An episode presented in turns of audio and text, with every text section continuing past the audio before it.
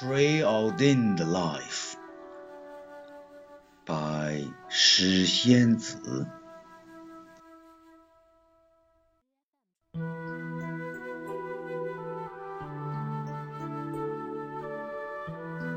Enjoying the swarming fragrance, moved by a piece of verse, instantly my heart palpitates wondering whose ordinary past has been beautified.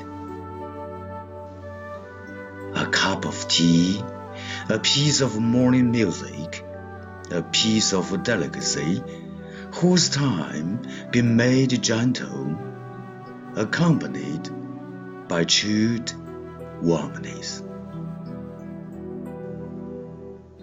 Yesterday, can I afford a looking back? Years have been wasted, but a chance meeting, a turning round, a split second, in which contain how many stories of right and the wrong. Clouds fleeting, whose loving dream suspending all the time forward, dignified, wine jade like. After all, the fate, a matter of destiny.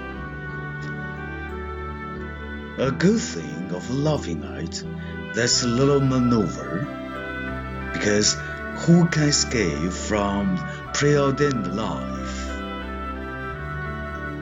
Laughing away, uneventful, a long road ahead I will leave enough time to be waiting for you.